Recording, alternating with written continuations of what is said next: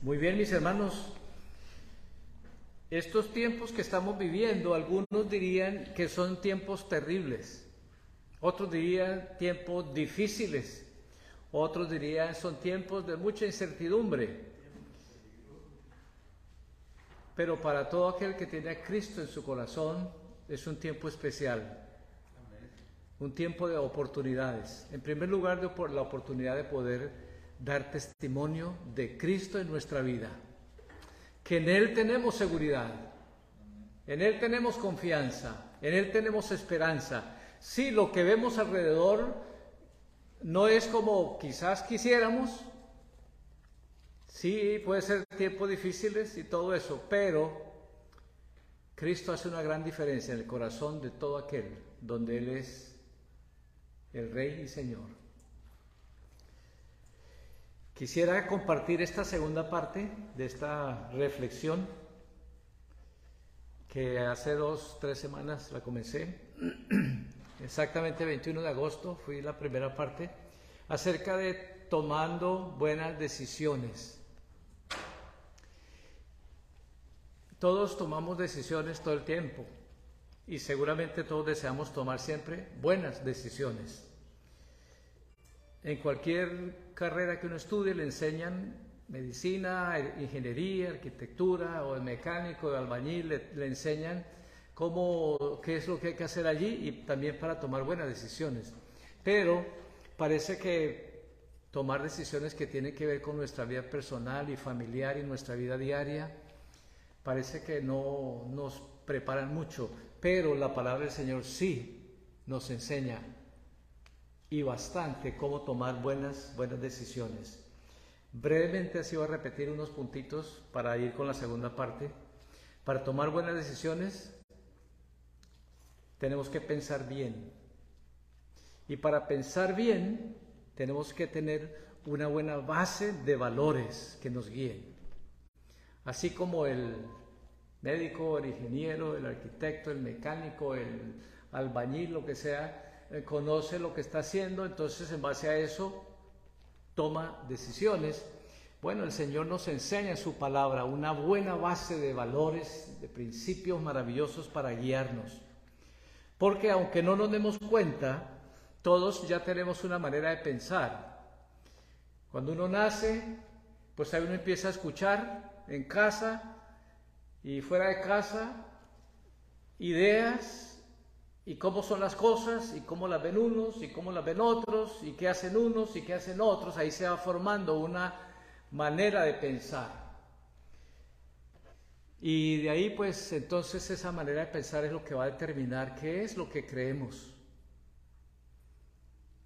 Toda persona cree cosas acerca de Dios, acerca de la vida, acerca de sí mismo, acerca de su entorno. Lo único que nos toca es preguntarnos lo que creo acerca de mí mismo, acerca de la vida, acerca de Dios, acerca de mi entorno. ¿Es correcto o no es correcto? Porque hay una manera de pensar detrás. Y esa manera de pensar también determina qué es lo que nosotros valoramos. Todos, de alguna manera, le damos valor a las cosas y en la palabra del Señor nos habla de valores que son temporales y cosas que son de valor eterno. Entonces, en base a lo que valoramos, pues finalmente es lo que vamos a decidir. Por otra parte, también nuestra manera de pensar nos va a llevar a una manera de sentir. Todos sentimos, todos tenemos emociones, todos tenemos sentimientos, a una manera de sentir también. Y vivimos en una época donde parece que lo que sentimos es lo más importante y lo que determina qué es lo que vamos a hacer. Pues también tenemos que preguntarnos si lo que estoy sintiendo es está en línea con lo que el Señor nos está enseñando o diciendo o no, porque entonces, pues eh, de esa manera los sentimientos son como, son maravillosos y parte de la vida, pero no pueden ser los que determinan qué es lo que vamos a hacer. Y nos dicen de muchas maneras hoy en día, si tú sientes hacer tal cosa, hazlo. Porque pues eso es lo que siente, ¿no? Hazlo. Porque si hace algo que no siente, entonces está siendo hipócrita. Y eso pues ahí lo deja uno como que, ah, pues sí tiene razón, ¿no? Pero en realidad más razón tiene que nuestros sentimientos podamos entender y ver que están alineados con la palabra de Dios. Los sentimientos son como la espuma, suben, pero asombrosamente, pero así mismo también baja y no queda mucho. Entonces tenemos que hacernos esas preguntas para que de ahí entonces podamos tomar buenas, buenas decisiones. Y Jesús nos da la mejor, la mejor base de valores para guiarnos a tomar buenas decisiones, para darnos seguridad, para darnos confianza y para darnos esperanza en la vida. Los valores de Jesús. En San Mateo capítulo 5, 6 y 7, el Señor Jesús que dio una enseñanza Empieza en San Mateo capítulo 5, dice, vio la multitud y se subió al monte y les empezó a enseñar. Y empezó a enseñarles lo que le han llamado las bienaventuranzas. Y así sucesivamente varias enseñanzas, que, que es una sola enseñanza, San Mateo capítulo 5, 6 y 7.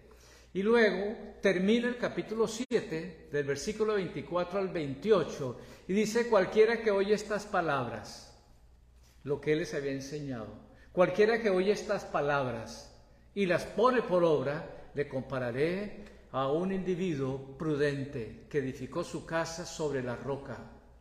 Y vinieron los ríos y soplaron los vientos y dio la tempestad y golpeó contra la casa.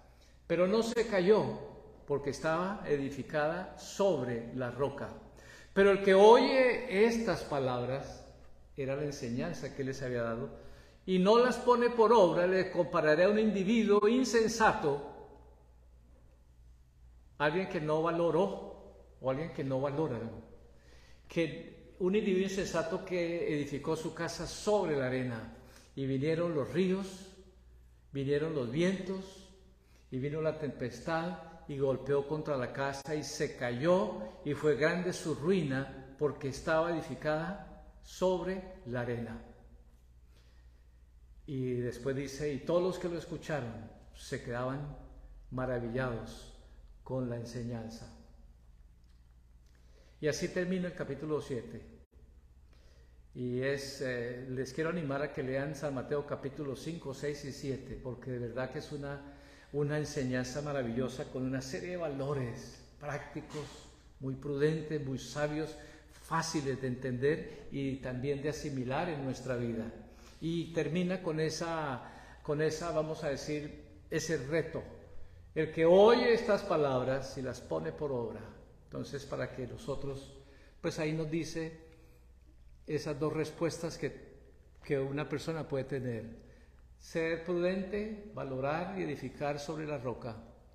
O ser insensato, no valorar, no valorar y edificar sobre la arena que es tan fácil pero ahí lo que se edifica se va a caer también fácilmente. Solo hay dos fuentes que retroalimentan o forman y retroalimentan nuestra manera de pensar.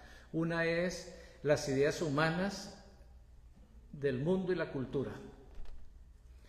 Y la otra es son los pensamientos de Dios claramente expresados en su palabra. Solo, solo hay esas dos fuentes de información que forman y retroalimentan nuestra manera de pensar y consecuentemente nos van a llevar a tomar decisiones. Si descubren que hay otra, me, la, me dicen cuál es, hasta ahora le busco por muchos medios y allí siempre está y porque el Señor Jesús lo dijo también. Y el Señor lo dice ahí en su palabra con toda claridad. Dice, mis pensamientos no son los pensamientos de ustedes. Isaías capítulo 55, versículos 8 y 9. Mis pensamientos no son sus pensamientos, ni mis caminos tampoco son los de ustedes.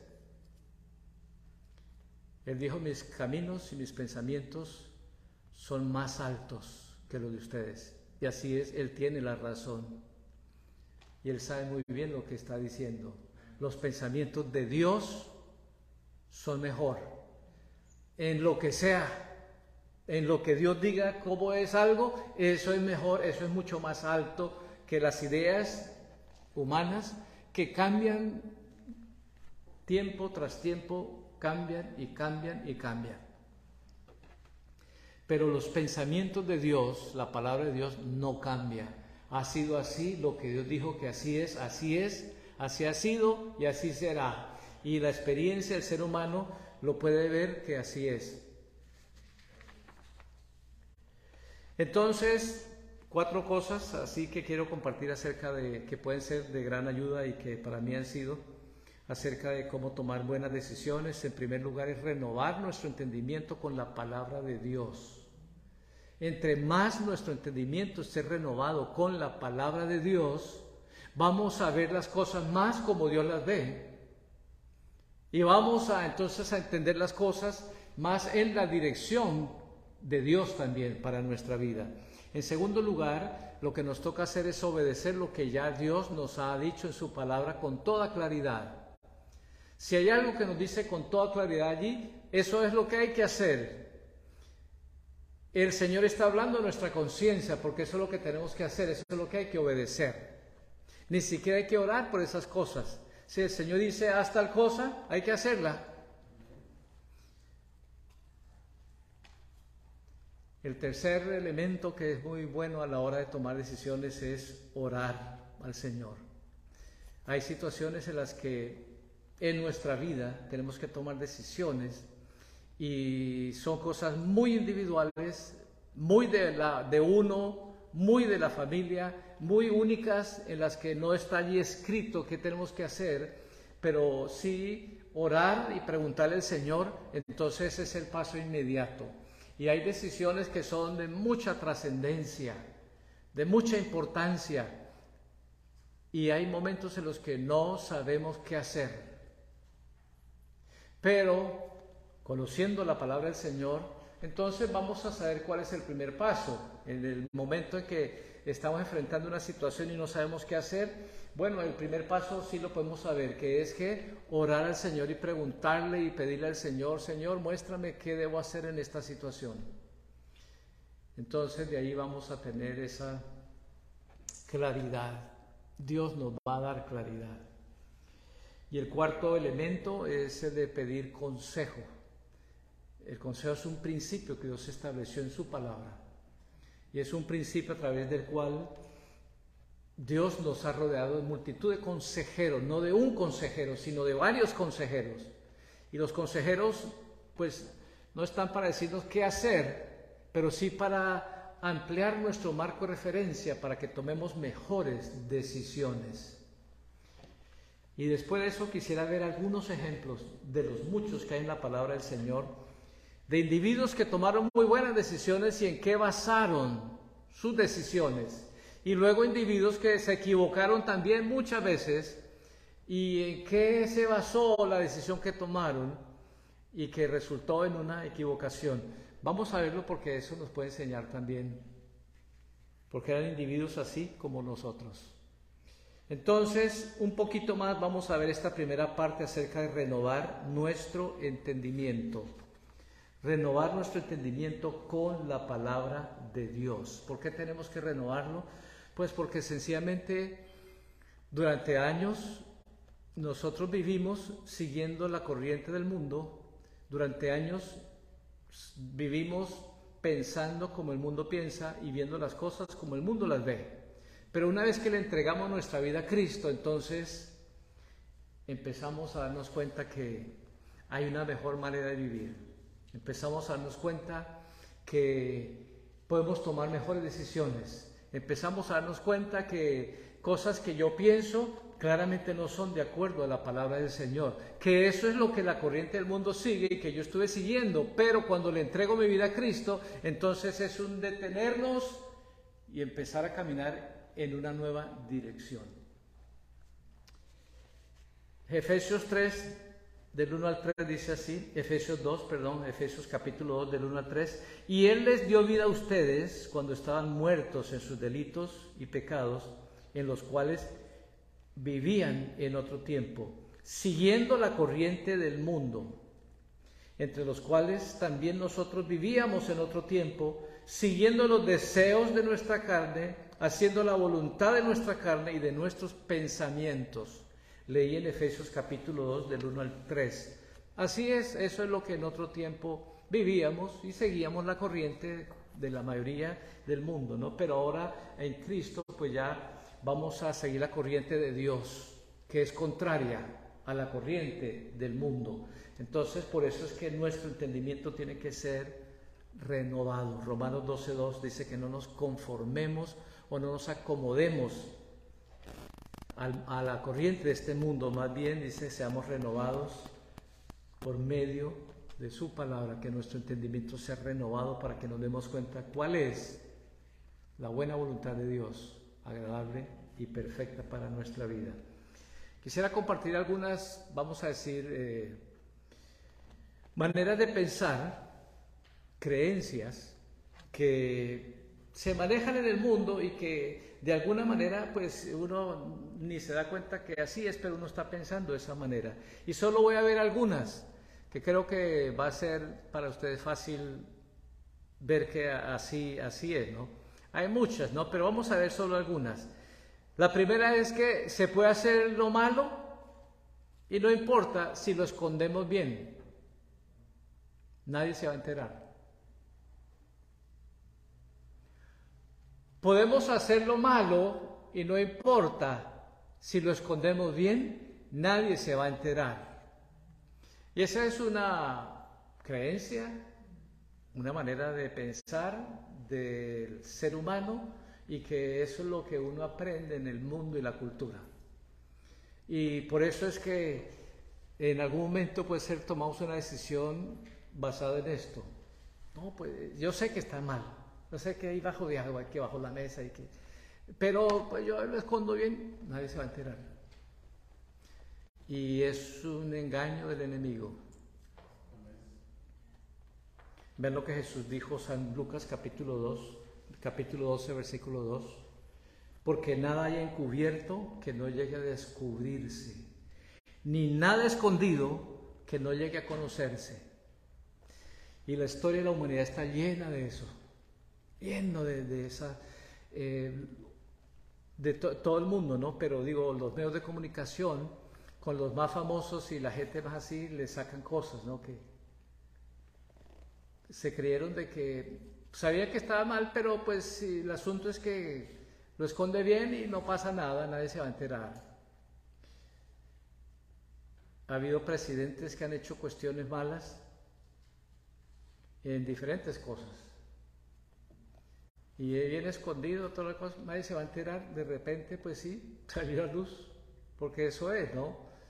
El engaño es, puedes hacer las cosas y esconderlas bien y no pasa nada, nadie se va a enterar. Pero la verdad de Dios es que no todo lo que se ha hecho encubierto se va a descubrir. Y lo que se ha hecho a escondidos va a salir a la luz. Y ahí a veces lo escuchamos en las noticias, ¿no? Que eso ha pasado con los famosos. Pero pasa con los no famosos también, con todos. Cuestiones ahí bajo bajo la mesa, bajo el agua y como que escondidas y nadie se va a enterar y de repente sale todo eso y las consecuencias son tremendas. El enemigo sabe que así es, nos empuja a hacer cosas mal que las escondemos bien y luego ahí nos empieza a chantajear. Y como va a salir a luz, sale la luz y las consecuencias, pues eso es lo terrible, ¿no?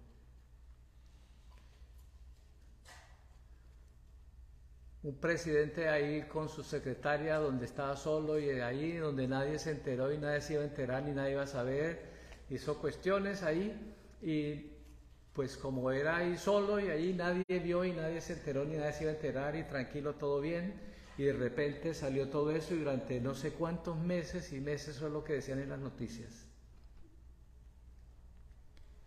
Pues nadie se iba a enterar, pues parece que esa era la, manera de pensar y la idea del mundo y la cultura. Esconda bien las cosas, nadie se va a enterar. Pero ese es el engaño del enemigo. Gálatas 6, 7. No nos engañemos, Dios no puede ser burlado. Cada uno cosechará lo que ha sembrado. Cada uno cosechará lo que ha sembrado. Dios nos da espacio para que hagamos las cosas bien. El enemigo nos engaña para que hagamos mal y las escondamos. Y Dios simplemente espera, nos da tiempo para que uno eh, pueda sacar las cosas antes de que salgan, porque cuando salen, pues vienen ya con una serie de consecuencias tremendas, ¿no? Pero bueno, así es. Entonces, no nos creamos esa mentira de la cultura del mundo, ¿no? Del ser humano, que sí puede estar a hacer las cosas mal, pero escóndala bien y tranquilo, no se va a saber nada, ¿no? El Señor, recuerde, Jesús dijo, va a salir a la luz. No importa qué escondido, va a saberse, va a salir a la luz.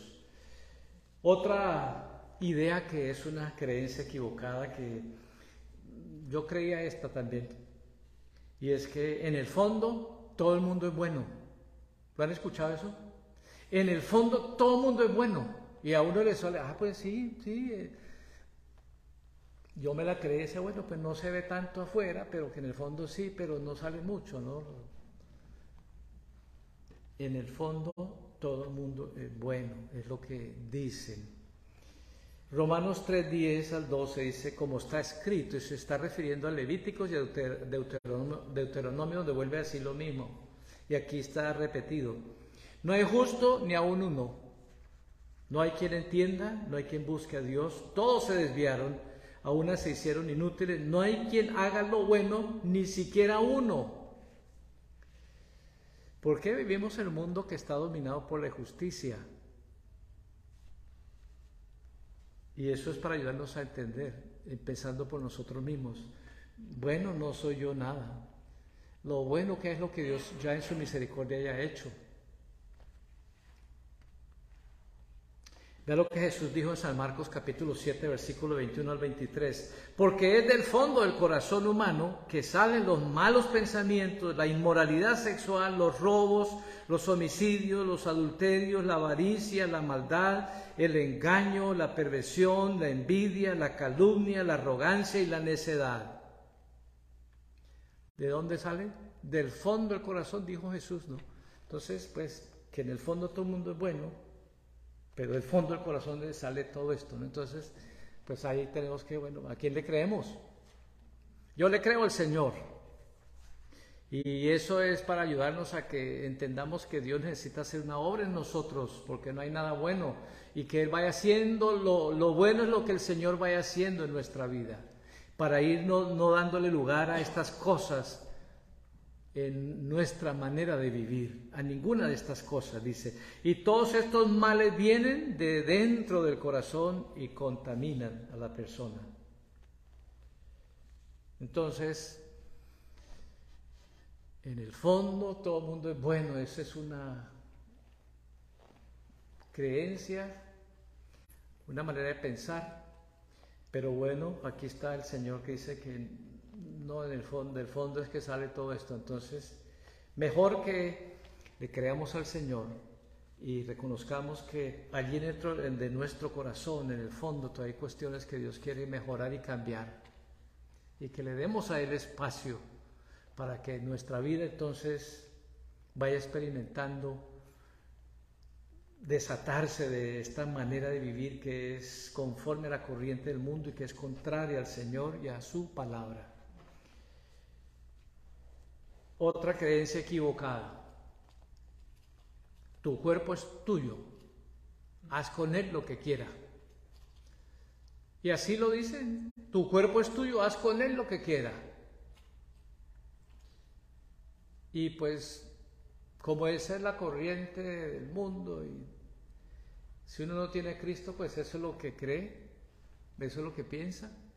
Y es cuando, después que le entrega la vida a Cristo, si no está leyendo la palabra del Señor, pero con todo y con, de manera intencional, reconocer la necesidad de renovar su entendimiento, vamos a seguir creyendo lo mismo.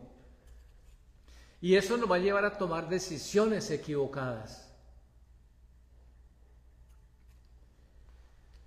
Vea lo que dice 1 Corintios capítulo 6, 19 al 20. ¿Acaso ignoran que su cuerpo es el templo del Espíritu Santo, el cual está en ustedes, el cual tienen de Dios y que no es de ustedes? Porque ustedes han sido comprados por un precio. Glorifiquen pues al Señor en su cuerpo y en su espíritu, porque ellos son de Dios. Entonces, nuevamente, ¿no? Mi cuerpo es mío y con él puedo hacer lo que quiera, aunque eso es lo que piensa la corriente del mundo, pero yo tengo que, que voy a seguir creyendo lo que el mundo dice o voy a creer lo que el Señor dice. Él dice, mi cuerpo no es mío, es de Él. Entonces es mejor si nosotros le creemos al Señor, decimos, pues eh, mi cuerpo no es mío, es del Señor. Y como es del Señor, tengo que cuidarlo. Y toda decisión no es basada en que es mi cuerpo y hago con él lo que quiera. No, sino más bien cuidarlo y hacer lo que Dios quiere que haga.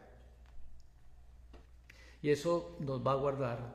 Y digo, eh, mi experiencia como pastor de más de la, bueno, casi toda la vida que he estado, pues exactamente 48 años, de poder conocer y tratar de ayudar a cristianos y cristianas que por alguna razón seguían pensando de acuerdo a la corriente del mundo en el que pues se puede hacer lo malo, pero escóndalo bien y no va a pasar nada. Y después, en base a eso decidieron, y de ahí las, las, cuando salió a la luz lo que hicieron mal, las consecuencias tremendas, terribles. Tratar de ver cómo ayudarles a, a, que a, superar y a encaminar y resolver esa, esa equivocación que el cuerpo es mío y con él puedo hacer lo que quiera. Recuerdo que hasta personas muy cercanas que conocí y que me daba cuenta que estaban echándole al cuerpo cuestiones, que lo estaban dañando, que lo iban a dañar un día. Y eso es lo que me dijeron. Pues mi cuerpo es mío y pues lo que a mí me gusta yo le echo.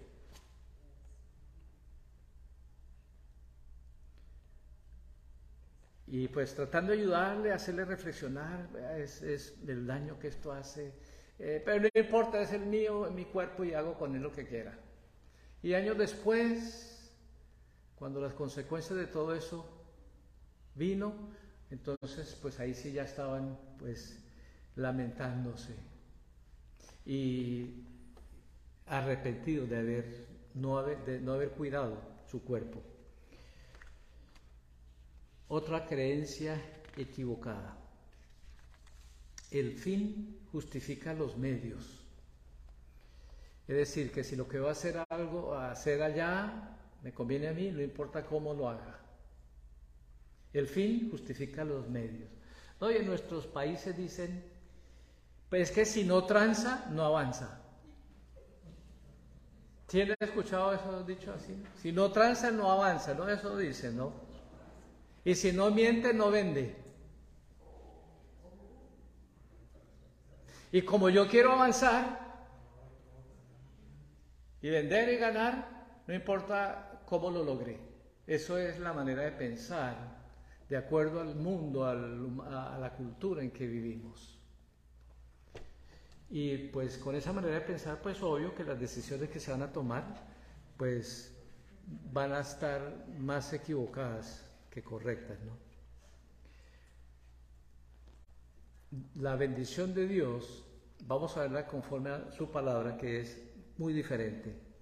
Proverbios 10:22 dice, la bendición del Señor es la que trae riquezas y no añade tristeza con ellas. Pero si tranza para avanzar, entonces mientras le va avanzando, ahí va a andar con angustias de que de pronto la tranzada salga al aire y pues ya va a ser un problema, ¿no? Proverbios 15, versículos 6 y el 16 dice, en la casa del justo hay muchas provisiones, pero turbación en las ganancias deshonestas.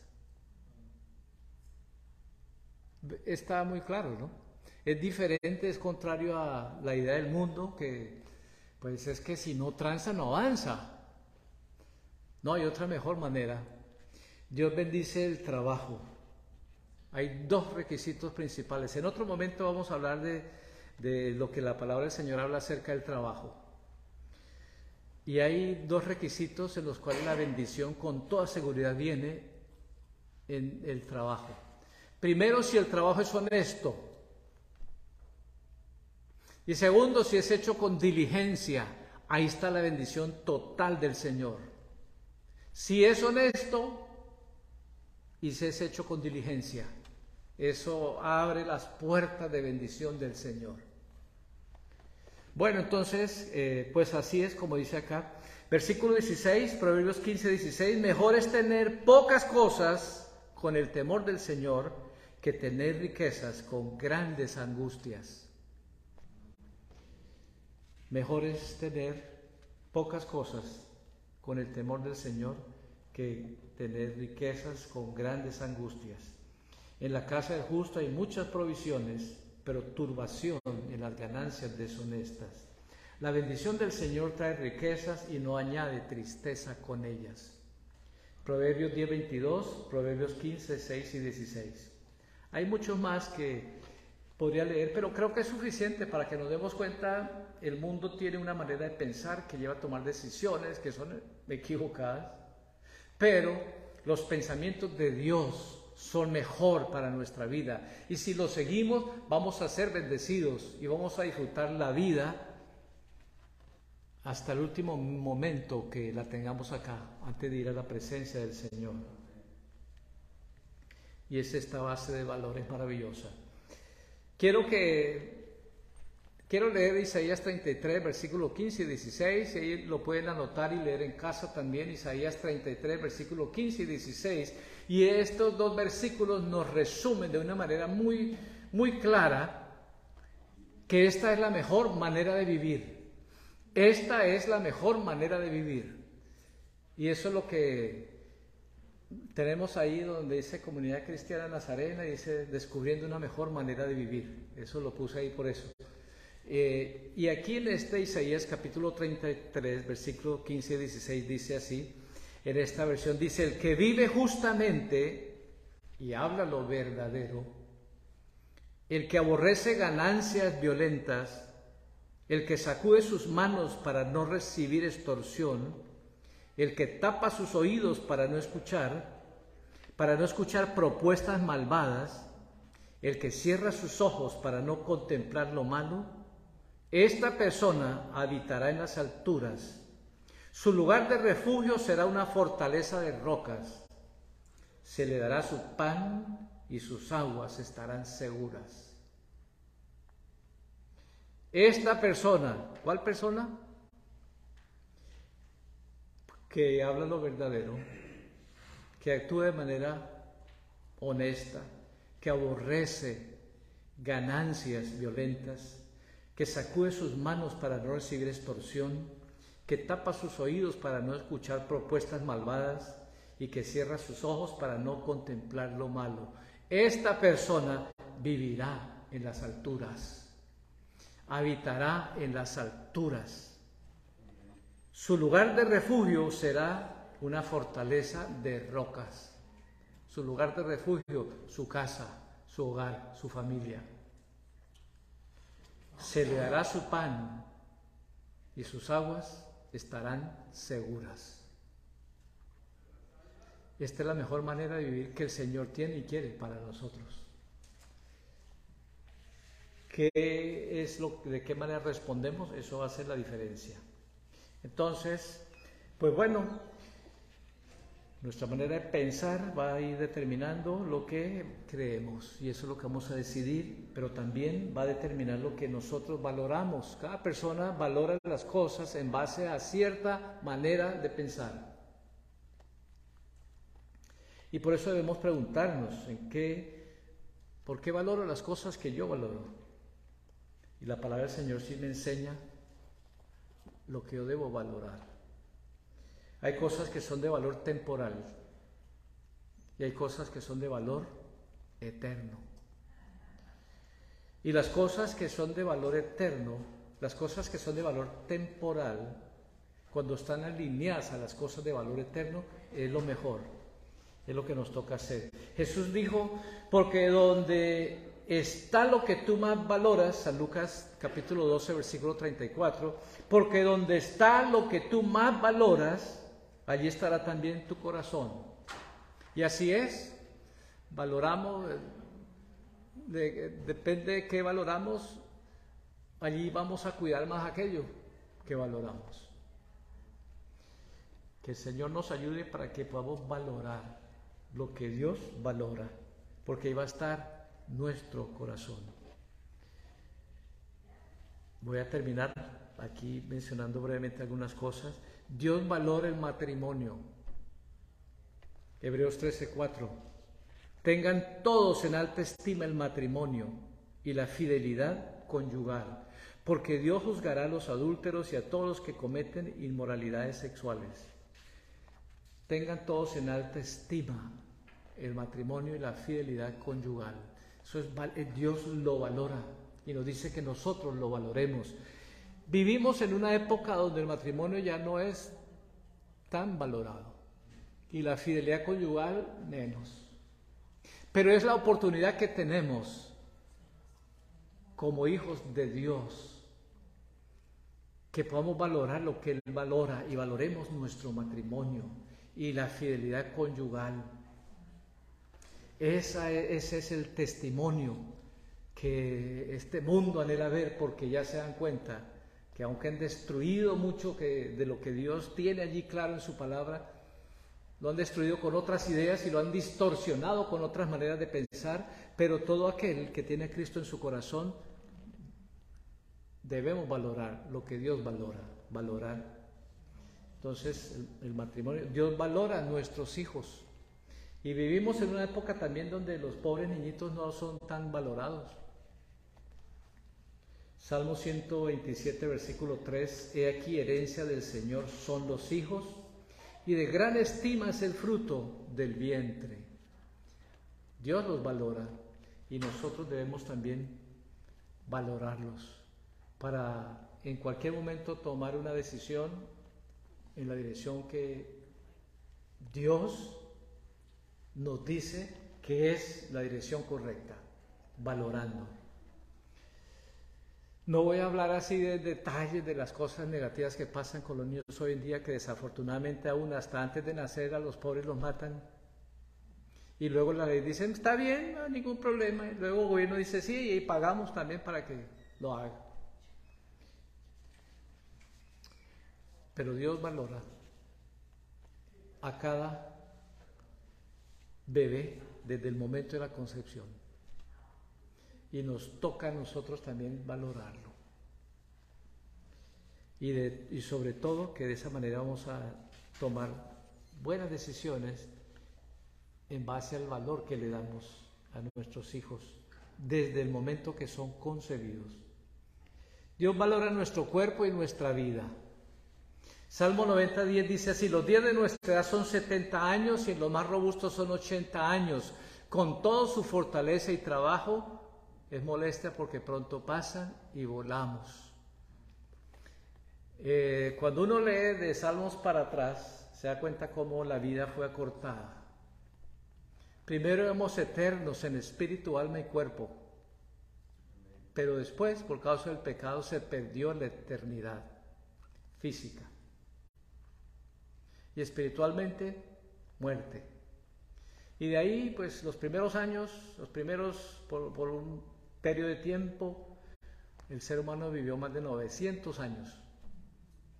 Después uno se da cuenta que en el paso del tiempo de repente bajó a 350 años, era el promedio de vida.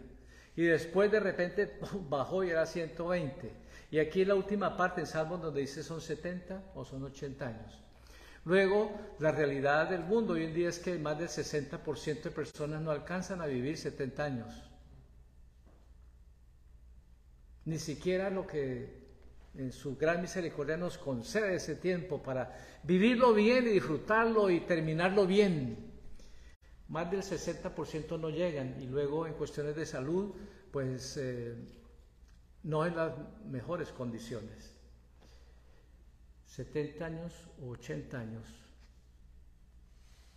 Solamente es en el Señor que vamos a poder disfrutar la vida de principio a fin.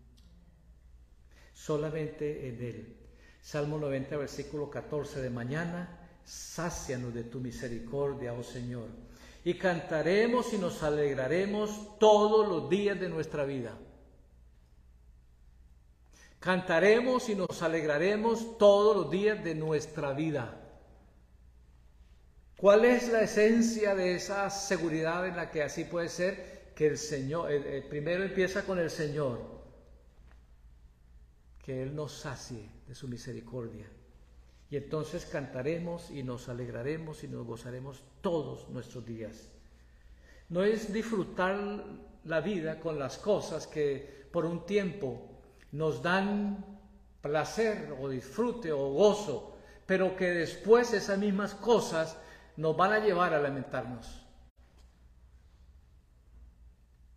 Y hay muchísimas cosas que sí de momento dan placer y gozo y alegría y todo, pero después te pasan la cuenta, como dicen. Y entonces hay lamento, hay dolor y no se termina como Dios quiso que nuestra vida termine, gozándonos hasta el fin de nuestros días, gozándonos en Él hasta el fin de nuestros días.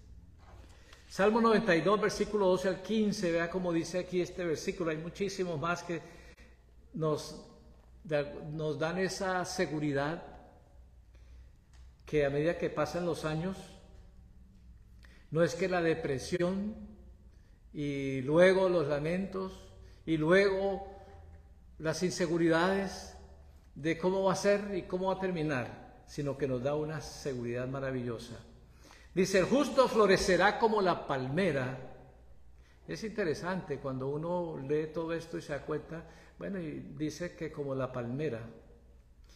Y la palmera es uno de los pocos árboles que más aguantan estar bien sin agua o con agua, con frío extremo o con calor extremo, con vientos, lo que sea. Cuando vienen esas tempestades, la palmera dice que hasta se va hasta el suelo, pero otra vez uh, se para y, sigue, y, vive. Es uno de los árboles que vive más años. Entonces es muy interesante, ¿no? Que la palabra usa estas comparaciones, ¿no? Dice justo florecerá como la palmera. La palmera aguanta muchas tempestades. Y en el Señor nosotros podemos aguantar muchas tempestades también, mis hermanos. Crecerá como cedro en el Líbano. Otra comparación maravillosa. Dice, plantados en la casa del Señor, en los atrios de nuestro Dios, florecerán. Aún en la vejez fructificarán. Estarán vigorosos y fuertes para anunciar que el Señor, mi fortaleza, es recto y en él no hay injusticia. Aún de viejitos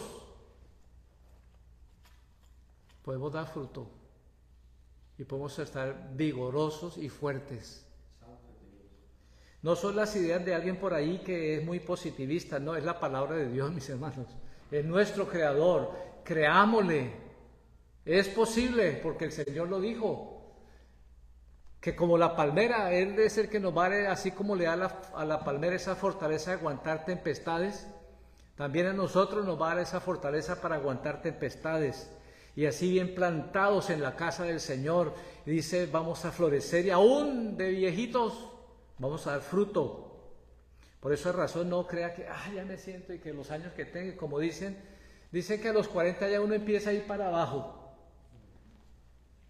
y que la depre y que no sé qué, ¿no? Esa es la manera de pensar del mundo y así es porque como no hay seguridad, no hay esperanza y luego han vivido ya los 40, más de la mitad de la vida y han tomado decisiones equivocadas y puede ser están solos y lamentándose por lo malo que hicieron, pues bueno, pues sí es, eso, eso es, ¿no? El mundo, ¿no? Pero si tú tienes a Cristo en su corazón, tú no eres parte de esa circunstancia.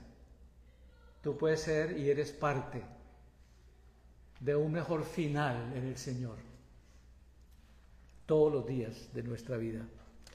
Según los datos que dan expertos es que el 60% dicen, más del 60% dicen que de enfermedades y muerte que el ser humano experimenta tiene que ver con el uso directo e indirecto de fumar, del alcohol y de usar drogas de placer.